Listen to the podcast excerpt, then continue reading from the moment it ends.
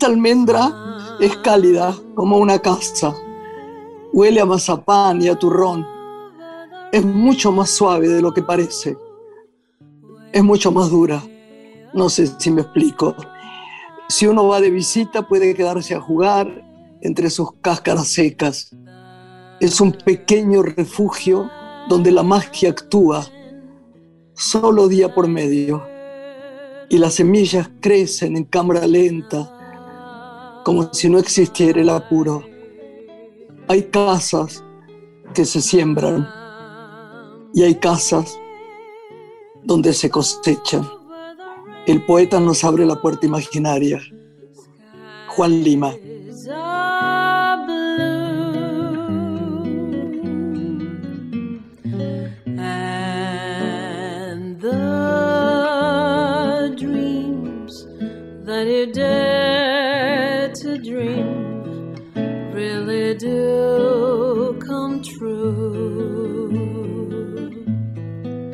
Gracias Lore por este precioso poema. Gracias, mi amor. Amo, Graciela, este poema que leíste del libro Botánica Poética de, Juan Lima, que es no solamente poeta, sino que es un artista visual, ilustrador, cuya obra está atravesada por la imagen.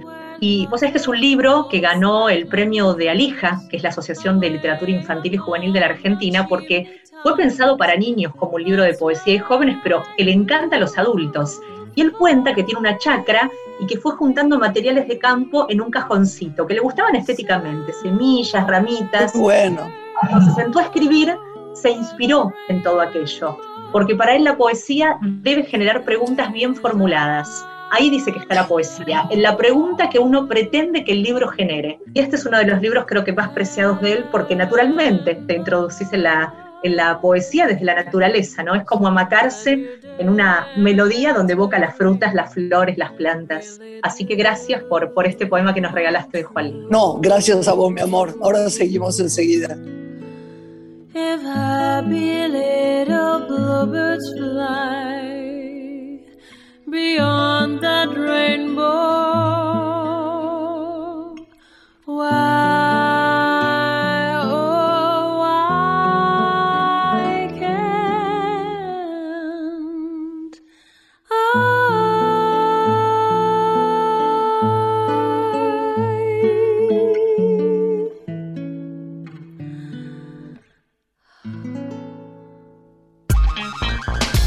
La noche tiene una mujer. Graciela Borges en la radio pública.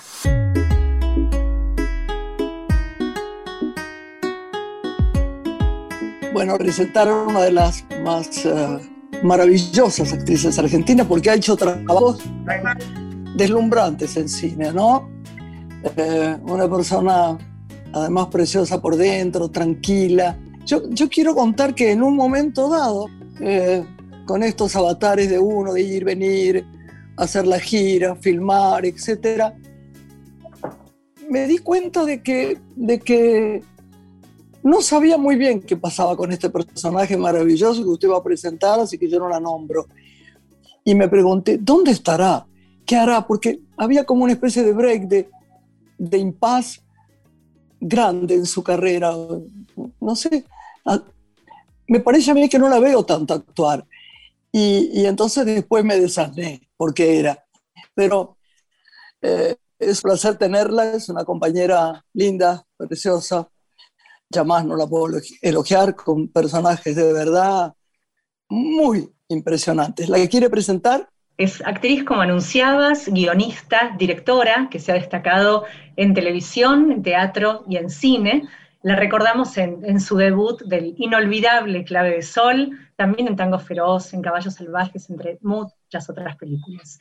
Se ha lucido como directora de teatro y como guionista de cine. Su presente es Radosca, esta obra que comparte con Patricia Palmer en el Piccadilly los viernes y sábados a las 9 de la noche. También la podemos disfrutar en la segunda temporada del Mundo de Mateo, esta serie policial producida por Flow, y en breve en la segunda temporada también de Pequeña Victoria, esta comedia dramática que se emitirá por Telefe y Amazon.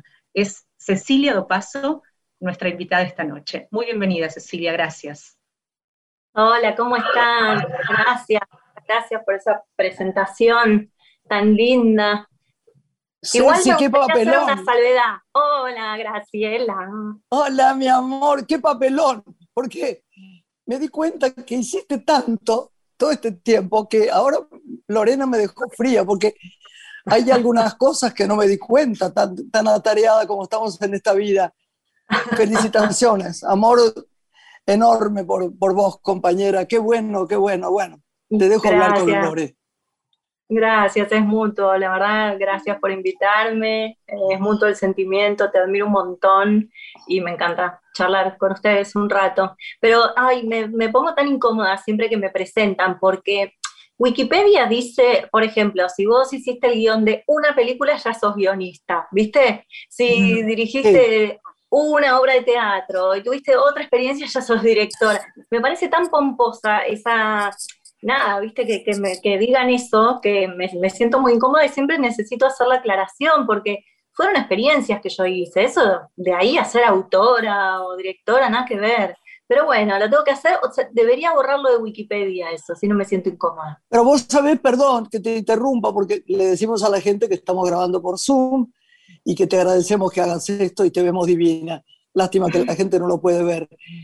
Pero no, si escribiste dos palabras, sos una escritora y las emitiste. Y las, si dirigiste una vez, sos directora. Eso es lo que es. No miente Wikipedia, es real. Lo hiciste. Yo no dirigí a nadie, no soy directora. ¿Soy actriz? Sí, hice unas cuantas películas, pero es eso, nada más. Y, y vos sos bueno. todo eso, ¿qué dice? O sea que está muy bien, está muy bien. Bueno, Tomátelo en serio y seguirlo haciendo. bueno, gracias. ¿Y cómo, Cecilia, se despertaron justamente estos intereses, ¿no? Por la escritura, por dirigir. ¿En qué momento se develan de, de, tu carrera artística? Y no sé, siempre, yo creo que, mira, cuanto más hablas con actores y actrices, la verdad que todos escribimos, nos queremos expresar. Bueno, muchos, por lo menos con los que yo he hablado, este, viste, escribimos monólogos, tenemos ideas para hacer espectáculos. Sí, es verdad, es verdad. Yo, yo escribo cosas de espectáculo, es verdad. Ahí está, es y en algún momento quizás lo podés mechar o tenés alguna idea que dispara otra de otra persona y entonces en conjunto se forma algo. La verdad es que, que sí, después de ahí a que uno haga de punta a punta algo con eso que escribe, qué sé yo, pero no sé, desde diarios hasta, no sé, cosas de, de, del mundo privado de uno y después sí, como fantasías o proyectos, esto que, que coincide Graciela, ¿no? Eh, y después, ¿qué más? Eh, no sé, me, me, da curiosidad. Por ejemplo, esta, eh, esta cuarentena hice un taller literario tan lindo, que era un taller literario y también una aproximación a la escritura y a la escritura de autobiografías. Entonces dije, ah, me bien. voy a meter. bien, bien. Y me metí ahí a bien. explorar no, no escribo bien, pero me encanta, y me encanta explorarlo y leer las historias de los demás. Bueno, las demás también la leen en voz alta, lo hacíamos por Zoom, obviamente, pero era interesantísimo. Y después la curaduría de la profe, que es Mariana Masover, que estuvo buenísimo, entonces leí cosas lindas, de calidad. Viste, no, te, soy curiosa, qué sé yo. ¿Y qué libros descubriste eh, en ese taller que nos puedes recomendar? Acá se habla mucho de, de libros, de poesía, nos interesa mucho la narrativa. Ay, ok, bueno, leí El poeta chileno de Alejandro Zambra, que me gustó mm. mucho. Leí dos de Mario Lebrero. Eh, ay, pero me hubieran dicho que me iban a preguntar, como cuando dicen, ¿qué serie estás viendo? ¿Qué película? Y vos ves, sí, pero después no te acordás. Eh, bueno, ya te es nombré. verdad, es verdad. Uno, uno, los que te gustan mucho, a veces uno dice lo toque anotar para contarle a mis amigos, ¿viste? Aunque no sea por la radio. Y se olvida uno. Lo metes como adentro en el corazón, en el alma, aunque parezca cursi, es verdad. Porque sí. la cabeza, bueno, sí, recuerda, pero de otra manera. Le enriquece menos al tema. Y de pronto uno dice, eh, me dice una amiga mía, ¿cuál era aquella serie que me dijiste? Yo ahora, antes no hoy veía series, vi algunas y algunas me parecieron como Ratchet, por ejemplo, tan interesantes de luz, de, de, de, filmación, de edición. Y uno lo quiere decir y después se olvida, ¿viste? Sí, uno debería eh, anotarlo, decir las emociones que me dio, pero la vida es eso, te pescamos de golpe, ¿viste? Porque yo también leí mucho, mucho, mucho. Debo decirte que leo en el último tiempo este, hago mea culpa, aunque no, no, no es para mea culpa, mucha novela policial, muy bien escrita, ¿no? No solamente Patricia Harshman, sino unos buenos, los suecos, que hay algunos estupendos. Pero después cuando me, me preguntan, me olvido. y ahora pienso, ¿no? Ahora pienso, pero qué emoción que vuelva al cine, ¿no? Y que no tengamos miedo de ir, como no tengamos miedo de ir al teatro, ¿viste? Porque nos hemos llenado de miedo. Y, el miedo va delante de las grandes cosas de la vida. Yo lo repito siempre porque lo aprendí. Si uno lo traspasa, es curiosa la frase, si uno lo traspasa, llega a lo mejor del banquete de la vida, pero hay que traspasarlo, es muy difícil.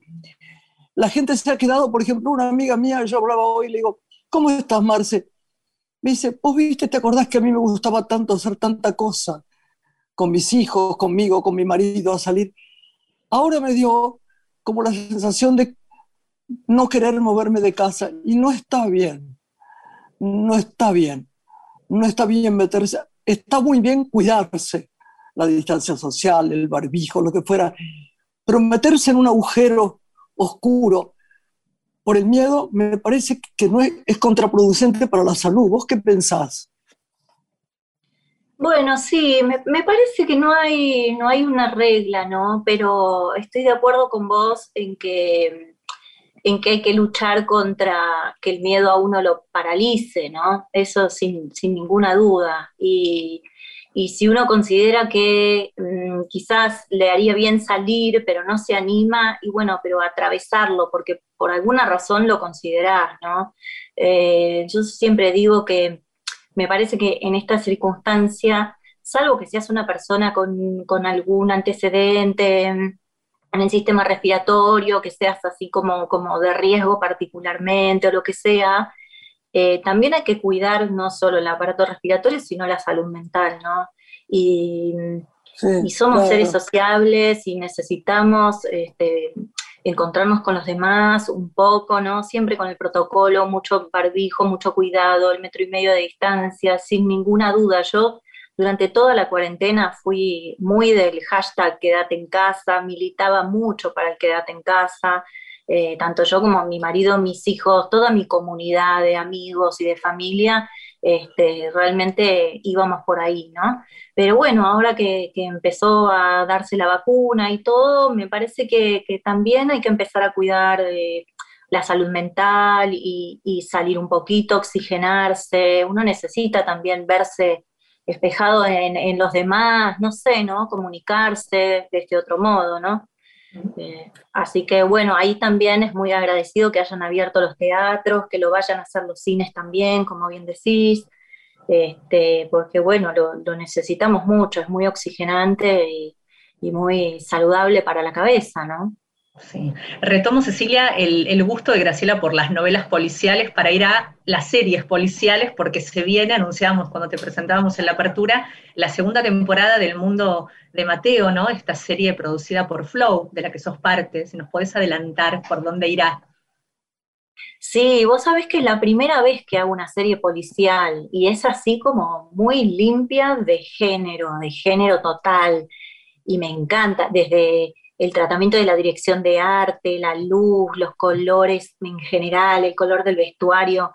O sea, me encanta porque es un poco lo que, lo que vemos en Netflix, pero en este caso eh, producido por Flow. Y, y, además, bueno, esto, ¿no? Que es muy distinto a, a, hacer otras, qué sé yo, por otro lado he hecho comedias, dramas, pero esto no, donde tenés además mucho texto y tenés que, recordarlo y recordar cómo viene la trama por otro lado, porque, bueno, es interesante y, no es boba la trama, entonces hay que irla recordando. Este, además, Mariano Werther, el director, eh, claramente la tiene toda en la cabeza, eh, porque la escribió también, escribió la temporada 1, la temporada 1, mi personaje es un personaje muy muy dramático porque perdió un hijo adolescente y mm, en la primera temporada tenía, eh, era muy fuerte, pero era un personaje que intervenía poco.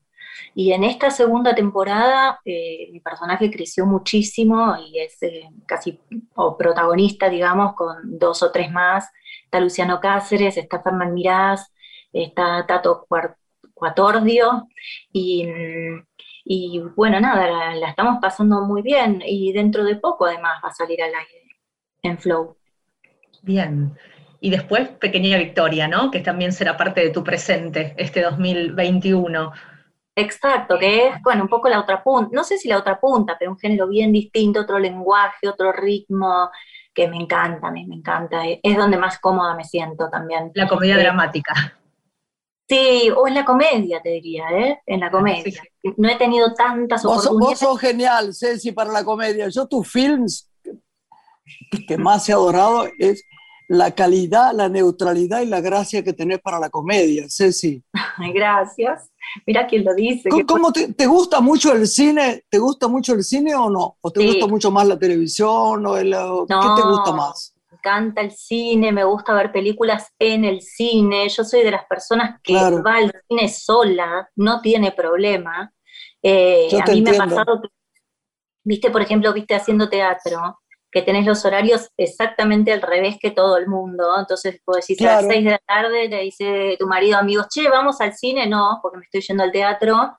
Y entonces yo, eh, de repente, no ahora, ¿no? Obviamente, pero en la obra de teatro anterior, decía, me iba a las 12 al cine, ponele. Y estaba sola, ahí que no me importaba nada. O de repente sola y con una persona que entraba, y sabés lo que hacía, por ahí me daba un poquito de miedo, porque digo, mira, estoy en esta sala sola, me llega a pasar algo, nadie se entera. Entonces sacaba una foto y le mandaba a mi marido o a una amiga, le decía, yo estoy acá, cualquier cosa, acaba de entrar una persona. Si termino degollada, estaba en el cine sola a las 12 del mediodía. Mira mi fantasía, ¿no? Pero bueno, a ese nivel, viste, que voy, voy sola, no, no espero que sea un plan social, porque para mí es un plan espiritual, ¿entendés?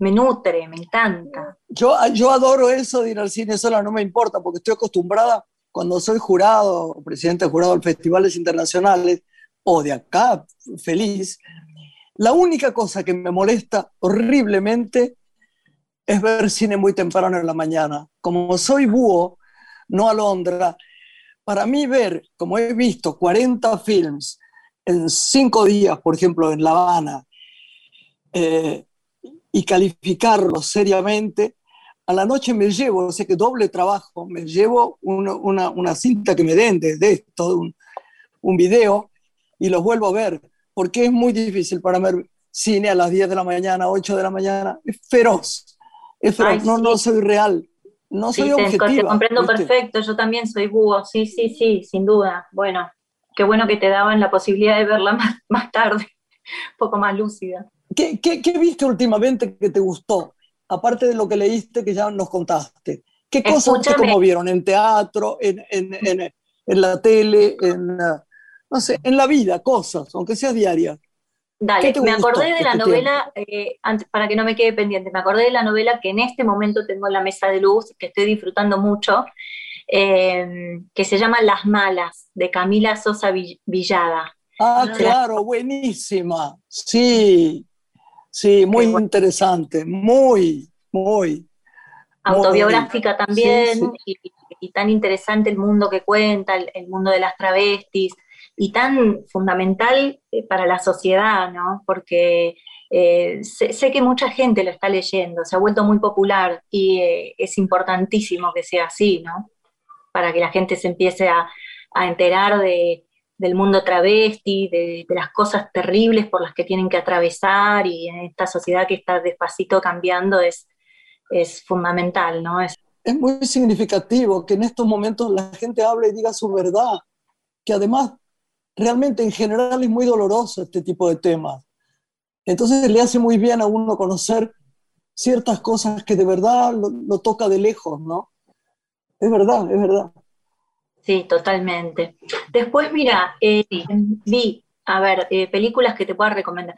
Me gustó mucho Emma, es una película chilena con Gael García Bernal y la verdad que el resto del elenco no te lo podría nombrar porque son actores y actrices chilenos, pero mm, buenísima la película, pero excelente. Emma se llama.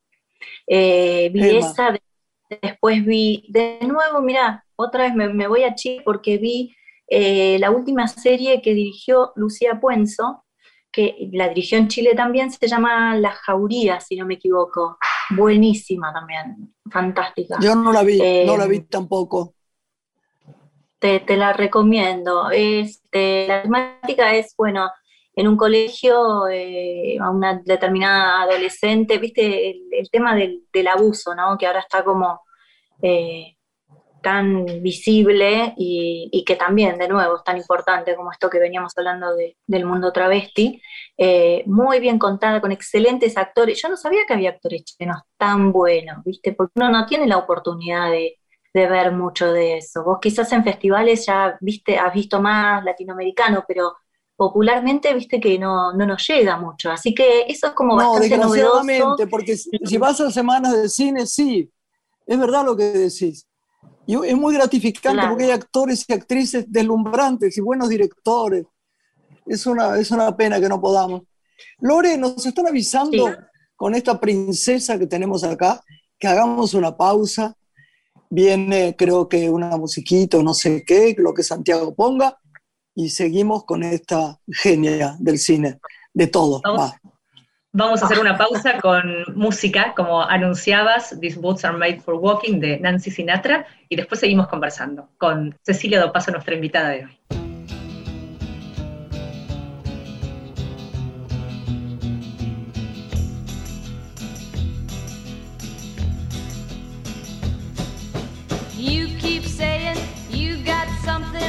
For me. something you call love, but confess. You've been a messin' where you shouldn't have been a messin'. And now someone else is getting all your best. These boots are made for walking, and that's just what they'll do. One of these days, these boots are gonna walk all over you.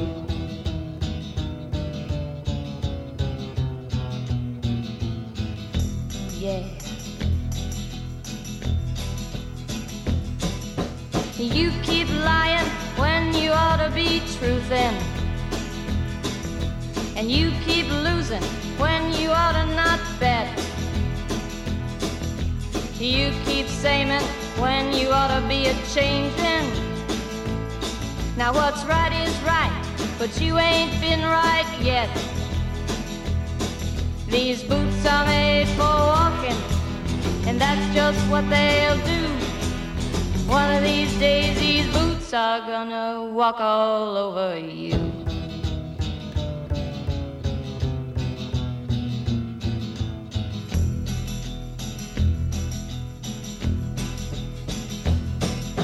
You keep playing where you shouldn't be playing. And you keep thinking that you'll never get burned. Ha! I just found me a brand new box of matches, yeah. And what he knows you ain't had time to learn. These boots are made for walking, and that's just what they'll do. One of these days, these boots are gonna walk all over you.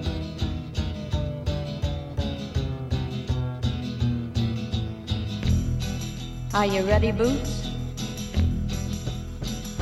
Start walking.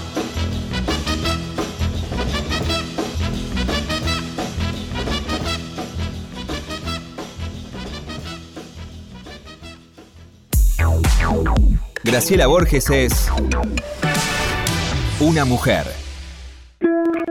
Estás escuchando Una mujer con Graciela Borges.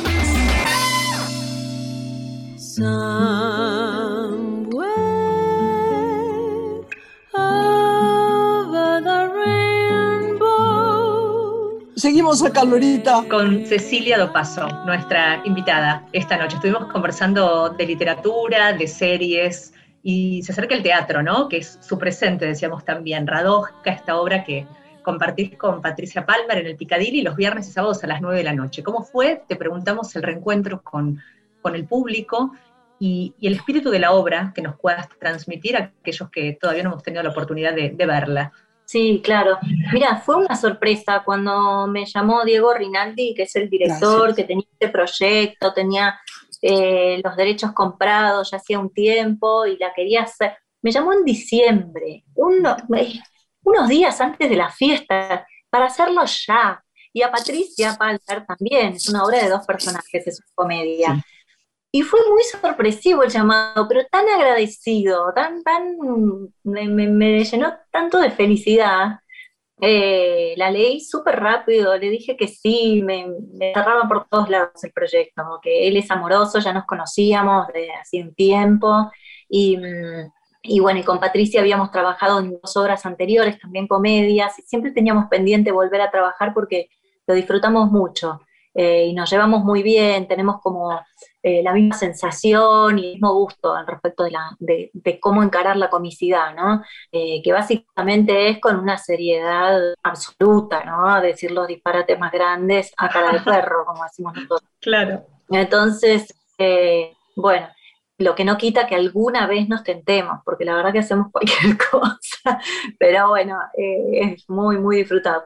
Entonces, em, y bueno, empezamos a ensayar protocolo mediante a full, y vos sabés que tanto ella como el director estaban eh, alquilando una casa en Pilar, así que ensayamos casi todo, toda la obra, durante todo enero en Pilar mirando un, pasto precioso, una laguna y los juices que pasaban por ahí, ensayando en una galería, que es raro eso para el teatro, pero bueno. Eh, Qué bueno, ¿no? Qué bueno. Re bien, claro, viste, eh, con el vientito y todo, eh, estábamos muy bien. Y después ya, bien cerca del estreno, ya fuimos al, al Piccadilly, donde íbamos a estrenar, donde estamos ahora, y no ensayábamos ahí también porque estaban haciendo todas las obras, viste, de ventilación que ahora eh, em, propuso, ¿no? Exige el gobierno de la ciudad. Eh, todo este, este modo de ventilación y cosas que tienen que ver con el protocolo actual.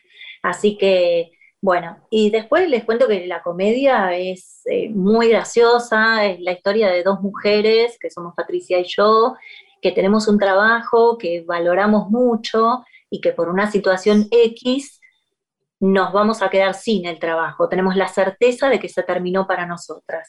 Y somos dos mujeres grandes que, bueno, a las que les va a costar muchísimo si es que encuentran otro trabajo, ¿no? Se van a quedar medio fuera del sistema estas mujeres y, no quieren, quieren defender este espacio con uñas y dientes. Entonces, eh, elaboran un plan que, bueno, es es muy gracioso y es disparatado y decís, no, es imposible, pero a la vez tiene verosímil.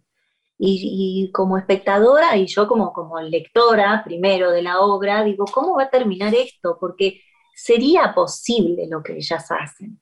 Bueno, creo que ahí es donde también radica el humor, ¿no? En el hecho de que... no, nos cuente porque la gente tiene que ir, es eso la verdad. Yo quiero que me cuentes una cosa, una, cosa que para mí es muy importante porque le empecé, empecé el programa diciéndolo. Hiciste un, un parate, un, yo siempre cito a los chinos que dicen el hombre que se detiene camina. Paraste de golpe. ¿Fue por qué? ¿Por criar a tus hijos? ¿Por, por qué fue, Ceci? Porque yo te extrañé y era verdad que había un, un, un lugar donde no estabas. Sí, sí, bueno, gracias. No, no fue para criar a mis hijos para nada, porque, eh, bueno, si bien eh, yo no soy muy buena para hacer muchas cosas al mismo tiempo, y ya les digo, exclusivamente ahora estoy con, esto, con estas tres cosas y, la estoy pasando muy bien, pero en general mi historia de vida es que puedo hacer de una cosa a la vez. Me encantó eso, esa frase china que sacaste recién, la verdad que es divina eh, y muy cierta pero y, tiene que ver un poco por eh, la razón por la que hice separate, porque te digo, por, formar una familia, la verdad que no, yo no soy una ama de casa de los años 50 que, viste, no quiso parar y hacer tortas y recibir a los niños para la merienda, o sea, amo a mis chicos. Te lo pregunté porque algo parecido a eso habías dicho, yo lo leí, por lo menos. Sí, mucho tiempo como que se dijo eso y pareció eso porque coincidió que yo me, a ver, me corrí a un costado y dejé de trabajar al mismo tiempo que eh, nacieron los chicos y los chicos eran chiquitos. Entonces, por un lado eh, disfruté mucho mi maternidad y como coincidió, bueno, qué sé yo, mm, pareció eso, pero la verdad es que necesité parar porque yo empecé a trabajar muy joven, a los 19. Muy chica, sí. Y tuve muchísima responsabilidad durante toda la década de, los 90, tuve mucha responsabilidad, eh, y, la verdad es que disfruté muchísimo de todas las oportunidades, pero sentía que necesitaba parar. ¿Sabés qué pasó hacia, hacia fines de los 90? Y, eh, hice mucha televisión también y estaba como haciendo tiras y empecé a sentir que se volvía todo tan burocrático, no, burocrático no es la, e, el, sistema, viste, del, de la tele y que parece un Absolutamente. poco parece un poco ministerio, necesitas un, marcador de utilería y no porque no lo pidieron, entonces no lo tenés, ubicás este modo que un poco que, que apaga y sofoca alguna llamita creativa que uno pueda tener, ¿no? Y eso a mí me, empezaba a doler, me empezaba a doler, me empezaba a enojar, me empezaba a resentir, porque mi fuente de trabajo no coincidía con, esta llamita que, acabo de decir, que uno tiene y, debe cuidar además, que es, bueno, lo poco mucho que uno se le pueda ocurrir eh, creativamente. Entonces, dije, no, o sea, aquí me empiezo a resentir, no, voy a, voy a ver, voy a parar la pelota y, ver qué, tengo ganas de hacer. Vos no sabés lo que me parece tan importante parar la pelota. Yo, por ejemplo, si me preguntaras, en este momento lo digo siempre, no tengo ninguna ganas de hacer cine. Adoro la radio, eh, hice una cosa para Disney que me encantó. Uno tiene que participar, sin lo que lo hace feliz. Si no, uno no da el 100%, no es verdad. Si es un esfuerzo en esto de la cultura, del arte y todo lo demás, es una mentira.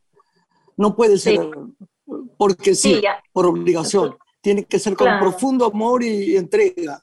Tal cual, y a veces, bueno, uno también lo, tiene que hacer para, sobrevivir, por supuesto, para ganar plata, pero en el momento que, yo, que yo me corrí, em, estaba en pareja con el, con el papá de mis chicos, con quien sigo en pareja, pero digo, eh, él empezó a, despegar con su carrera como director, como director de cine, director publicitario, y, bueno, hicimos ese acuerdo en donde él me dijo, sí, o sea, como busca lo que tengas que buscar, haz lo que tengas que hacer, y, bueno, nada, por suerte eso, tuve una pareja muy, muy generosa que me apoyó en esa decisión y me corrí durante los años que me tuve que correr tampoco salí a anunciarlo, ¿viste? Yo eh, he visto algunas actrices que salen, salieron a anunciar, bueno, me retiro, y después no es verdad, porque uno va pasando por diferentes etapas en la vida. No, claro que no. No sabes. Eh, claro, yo digo lo mismo, eh, sí, no. sí, no es verdad. te llama alguien y el otro día me llamó Castro, que hace unas películas tan raras y tan geniales, y, le digo, no, no quiero hacer cine. Sí, vamos a hacer un guion maravilloso después de la noche de él. tan difícil película y tan maravillosamente hecha. Y bueno, hay un momento dado que vos decís, y capaz, ¿viste?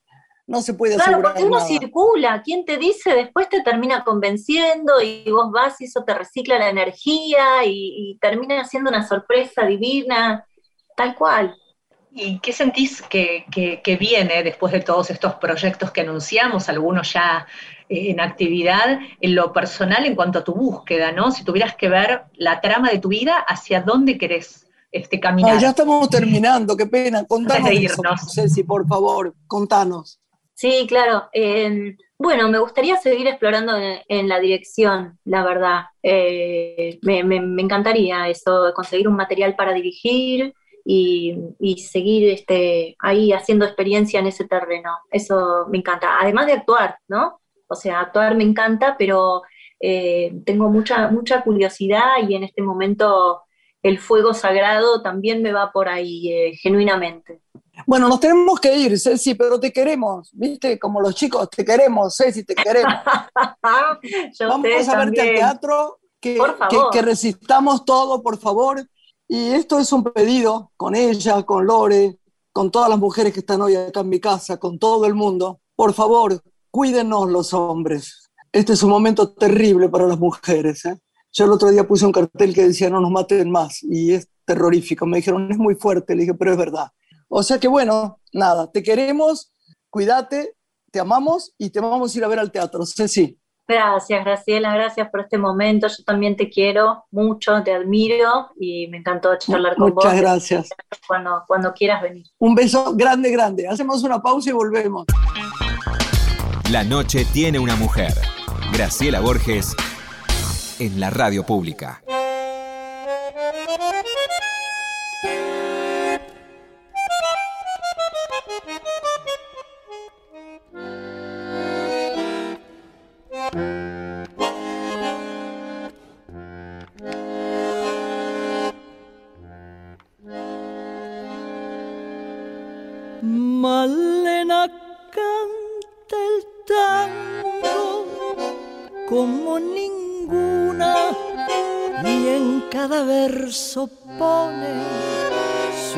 Corazón.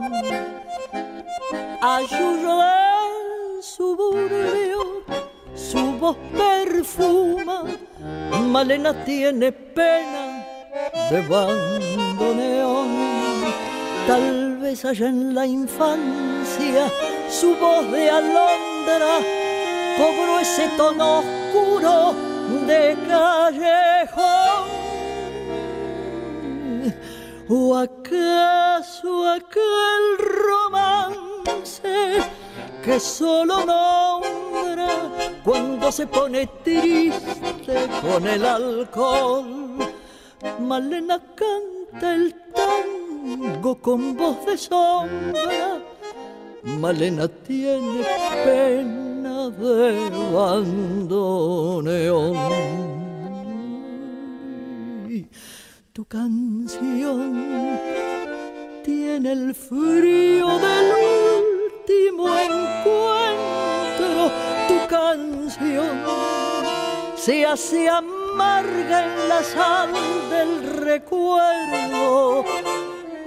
Yo no sé si tu voz es la flor de una pena, solo sé que el rumor de tus tangos, Malena, te siento más buena, más buena que yo.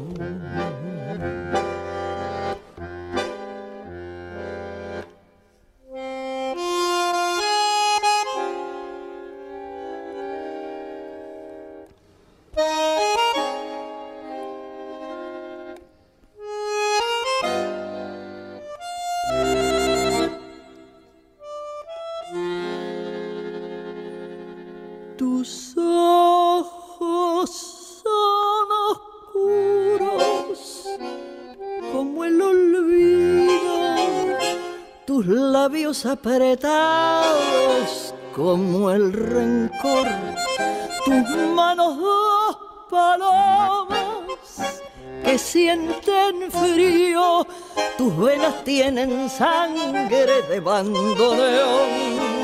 Tus tangos son criaturas abandonadas que cruzan sobre el barro del Cuando todas las puertas están cerradas y ladran los fantasmas de la canción, Malena canta el tango con voz quebrada. Malena tiene pena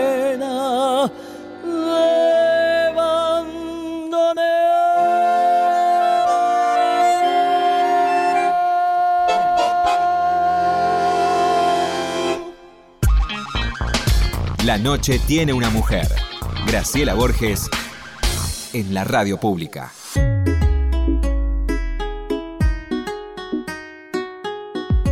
Bueno, Lore, qué placer. Vas a presentarnos a esta persona tan importante y tan encantadora que, que, la hemos llamado para que realmente cuente algo que es tan importante como todo lo que ella hace. Así como la cultura nos convoca en este programa, también le damos lugar a, a la educación. Y ella es especialista en inclusión educativa, y en atención a la diversidad. Es disertante nacional e internacional, profesora de psicología social y nivel inicial, además psicomotricista y psicoterapeuta gestáltica autora del libro Bullying, Metodología Práctica Rosenthal de Editorial Duncan y ganadora del Premio Mundial de la Ciencia, la Investigación Eureka de Cuba. Muy bienvenida, Ruth Rosenthal, a Radio Nacional. ¿Cómo estás? Muchísimas gracias, Lorena. Muy linda la invitación. Qué bárbara tu carrera, qué bárbara tu vida. Muchas gracias por estar acá. Muchas gracias, Graciela. En realidad, los elogios eh, tendrían que ser para vos, porque tengo una admiración absoluta por vos. No, no, no, no, no. Eh, se prohíbe, se prohíbe. Todo acá se prohíbe, nada más que de la persona tiene que hablar. Tenés tanto para contar, ¿no es cierto, Lorena? Claro, ella es creadora de una metodología para el abordaje del bullying y queremos conocer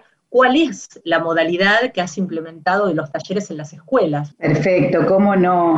Eh, bueno, eh, a ver, los puntos fundamentales de la metodología, que en realidad obviamente es aplicable a la problemática del bullying, tienen que ver con el trabajo individual y grupal con niños, adolescentes y adultos, en cualquier contexto, individual o grupal.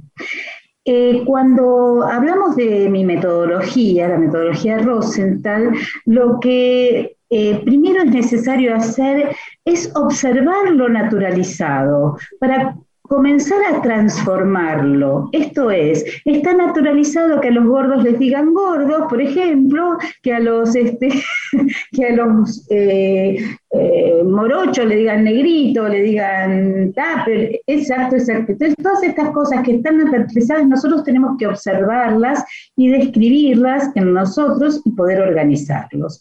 Luego de esta observación detallada, lo que hay que hacer es eh, acompañar el proceso individual y grupal de las personas con las que podemos trabajar.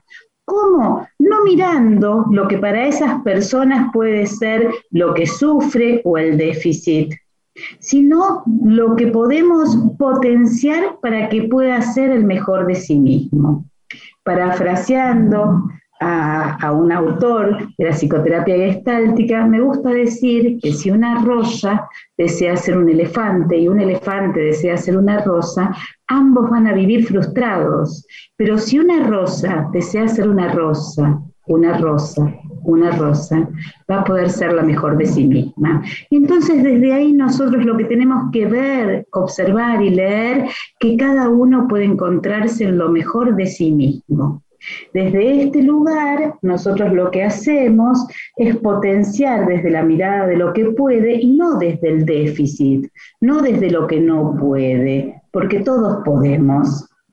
Y entonces desde ahí dar lo que elige y trabajar entonces en lo que es la globalidad del sujeto. Un sujeto en su globalidad es con sus aspectos internos y con su lugar en su familia y en el mundo en el que se rodea y habita. Desde, este, desde esta cuestión nosotros tenemos que fortalecer lo vincular, establecer una fortaleza personal que le permita comunicarse con el otro y que lo pueda hacer desde donde puede. Esto es muy, eh, a ver, un ejemplo muy grosero sería eh, cuando un papá le dice a su hijo eh, que es flaquito, chiquitito, un año menor que a sus compañeros y le dicen, si a vos te dicen algo, vos le metés tres piñas. O sea, como un niño mm. que mide un metro diez le va a dar una piña a tres grandotes que miden un metro cincuenta? Imposible. Entonces, ¿qué hacemos con este niño? Estamos subrayando lo que no puede y haciendo que se sienta aún peor. Nosotros lo que vamos a hacer es ver, bueno, y vos, y ayudarlo, y a lo mejor este niño con sus habilidades, que puede ser porque es bueno para la música o porque tiene buenos encuentra un lugar para ubicarse en esta sociedad que no da acceso y que muchas veces, como hablamos algunas veces con Graciela, es cruel. Eh, otro de los aspectos fundamentales es poder trabajar la organización desde el cuerpo, organizar el cuerpo desde el propio eje, y tener en cuenta lo que es la corporeidad y la corporeidad en el vínculo con otros en la grupalidad. Mi metodología siempre trabaja desde lo lúdico, desde el juego, no hay otro modo. Y eh, lo que hago es permitir que aparezca la incomodidad para alojar a quienes se sienten incómodos, darles un espacio y resolverlo desde el sí puedo. Esto sería resumidamente la metodología.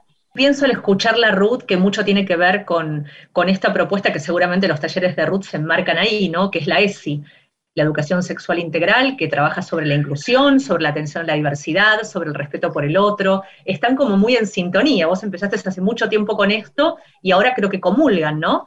Uy, absolutamente, absolutamente. Mira, cuando yo creo la carrera de psicomotricidad en el año 1993 eh, en la ciudad de Santa Fe, antes llego y eh, yo había estado invitada por la Universidad del Litoral, entonces me gusta Santa Fe y empiezo a trabajar, yo ya estaba trabajando aquí con problemáticas sociales y cuando llego allá este, planteo esta cuestión eh, que aún no se llamaba bullying, pero sí este, maltrato, acoso, em, y, me miran y me dicen, pero acá en Santa Fe no pasa eso. Pero el padre Gasparó, que era el, vicepresidente de la de, este, Ay, bueno, ahora no me sale, de, la organización este, por los derechos de las personas este, en, el país y, bueno, ya me va a salir, eh, perdón.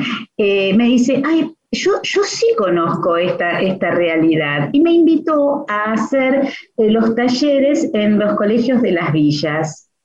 Y pasaban situaciones muy interesantes, muy interesantes, como el niño que se lo tal cual, como ese niño que se lo consideraba agresivo porque iba con una tramontina en, en su mochila. Y cuando pudimos entender que el chico pudo, pudo contar y dijo, Señor, si yo no traigo el tramontina, a mí me agarran cuando vengo para acá y me sacan otros más grandes mis zapatillas y yo al colegio no puedo ir descalzo. Entonces, ¿el niño era violento? No, el niño no era violento, un horror. El niño había resuelto desde sus posibilidades defenderse mostrando el tramontina. Cuando nosotros observamos, tenemos que observar y entender y tratar de entender sin juzgar desde la aceptación cuál es la realidad de cada uno y qué es lo que está sucediendo. Esta metodología, Eso que vos decís es fundamental, sin juzgar, ¿no? Es fundamental sin juzgar y, tratando de entender al otro eh, en el corazón, ahí mismo, en el mismo sitio de ese lugar donde se siente a veces engañado, eh, terrible, es verdad, pero esa es la verdad, sin juzgar. Así, es, por eso, Graciela, vos sabés muy bien, y yo trabajo muchísimo dentro de la metodología, lo que es el trabajo de autoconocimiento, de construcción personal. Porque yo tengo que estar alineado con mí mismo. Esto quiere decir yo como terapeuta, como profesor, como maestro, tengo que estar alineado, tengo que saber que cuando un niño me hace algo que a mí me afecta, en realidad es porque me está tomando alguna cuestión mía. El niño no me está haciendo nada a mí soy yo que me siento amenazada o, destratada o faltada del respeto. En realidad el niño no me lo hizo a mí. El niño lo hizo porque su situación o por lo que está pasando o porque incluso los adolescentes tienen una revolución hormonal y tienen unas respuestas, unas cosas que nosotros decimos, bueno, ¿cómo hacemos este? Y nos lo tomamos como personal. Entonces es muy importante el trabajo personal. Todo esto yo lo llevé a mis carreras, por eso yo sentí la necesidad de crear la carrera de psicomotricidad, que fue la primera en el país, y eh, la, la carrera de arte terapia con todos los lenguajes artísticos, que es la primera carrera oficial en el mundo y la tenemos acá en Argentina. Es nuestra. Maravilloso. ¿Cómo podemos seguirte en, en, en, lo que estás haciendo, en, uh, conferencias, para que la gente que está escuchando la radio te pueda ver, te pueda seguir, te puede escuchar. Cómo no, con muchísimo gusto, con muchísimo gusto me pueden buscar por canales de YouTube, en Ruth Rosenthal, también en, en Facebook como Ruth Seyac, eh, también desde hace un año estoy eh, dirigiendo el profesorado de expresión corporal, que es maravilloso, maravilloso y que tiene tanto que ver con la corporeidad y con el trabajar con el otro. Y bueno, por supuesto, em, para, comunicarse conmigo, con muchísimo gusto pueden enviarme a este, informes.ciac.edu.ar o informes arro, eh, informes eh, arroba. Así que eh, con muchísimo gusto, si quieren encontrarme, nos vamos a encontrar porque yo también los quiero encontrar a todos. Bueno, Ruth, creo que lo que nos acercás, claramente nosotros situamos recién la ESI porque suma a la reflexión sobre las relaciones interpersonales, ¿no? El fomento de valores, actitudes relacionadas con el amor, con la solidaridad, con el respeto por la vida y por la integridad. Y vos te anticipaste, como decíamos, un poco a eso, por el propio cuerpo, ¿no? Temas tan necesarios de hablar y de instalar en las escuelas sobre todo, ¿no? Que atraviesen todas las, materias, creo que son fundamentales. Exacto, exacto. Además, ¿sabes qué, Lorena? Yo creo que eh, es a través de, los lenguajes artísticos, eh, tanto desde el área de la psicomotricidad, como el área de la arteterapia, como el área de, los aprendizajes académicos formales. Eh, el, arte salva, el arte salva. Sin duda. Eh, vamos, maestros, y a, tener en cuenta que con el arte vamos a encontrarnos con los demás. Te mandamos un beso y que todas las bendiciones del mundo caigan sobre la gente que, te siga para aprender. Gracias, Ruth. Bueno, Lore, nos vemos. Hasta pronto. Besos grandes. Linda semana para pronto. Ahí está, buena semana. Una mujer se ha perdido. Conocer el delirio y el polvo.